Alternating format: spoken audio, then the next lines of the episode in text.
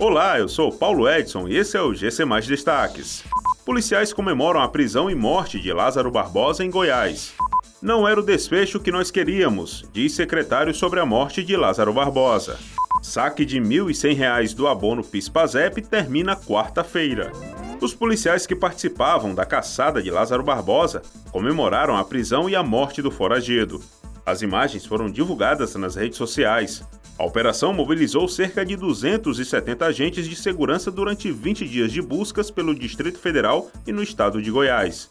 Estima-se que o homem tenha atravessado cerca de 120 quilômetros durante a fuga. Lázaro Barbosa foi morto após um confronto com os policiais na região do município de Águas Lindas, no interior de Goiás. Em uma entrevista coletiva, o secretário de Segurança Pública do estado de Goiás, Rodney Miranda, deu mais detalhes sobre a operação que terminou na morte de Lázaro Barbosa. Segundo ele, a meta da polícia era ter capturado o foragido com vida, mas isso não foi possível. Segundo o relato do secretário, nenhum agente de segurança foi ferido durante o embate, mas o suspeito teria ameaçado os policiais durante a fuga. Termina na próxima quarta-feira o prazo para trabalhadores sacarem um abono salarial de até R$ 1.100 do PIS-PASEP.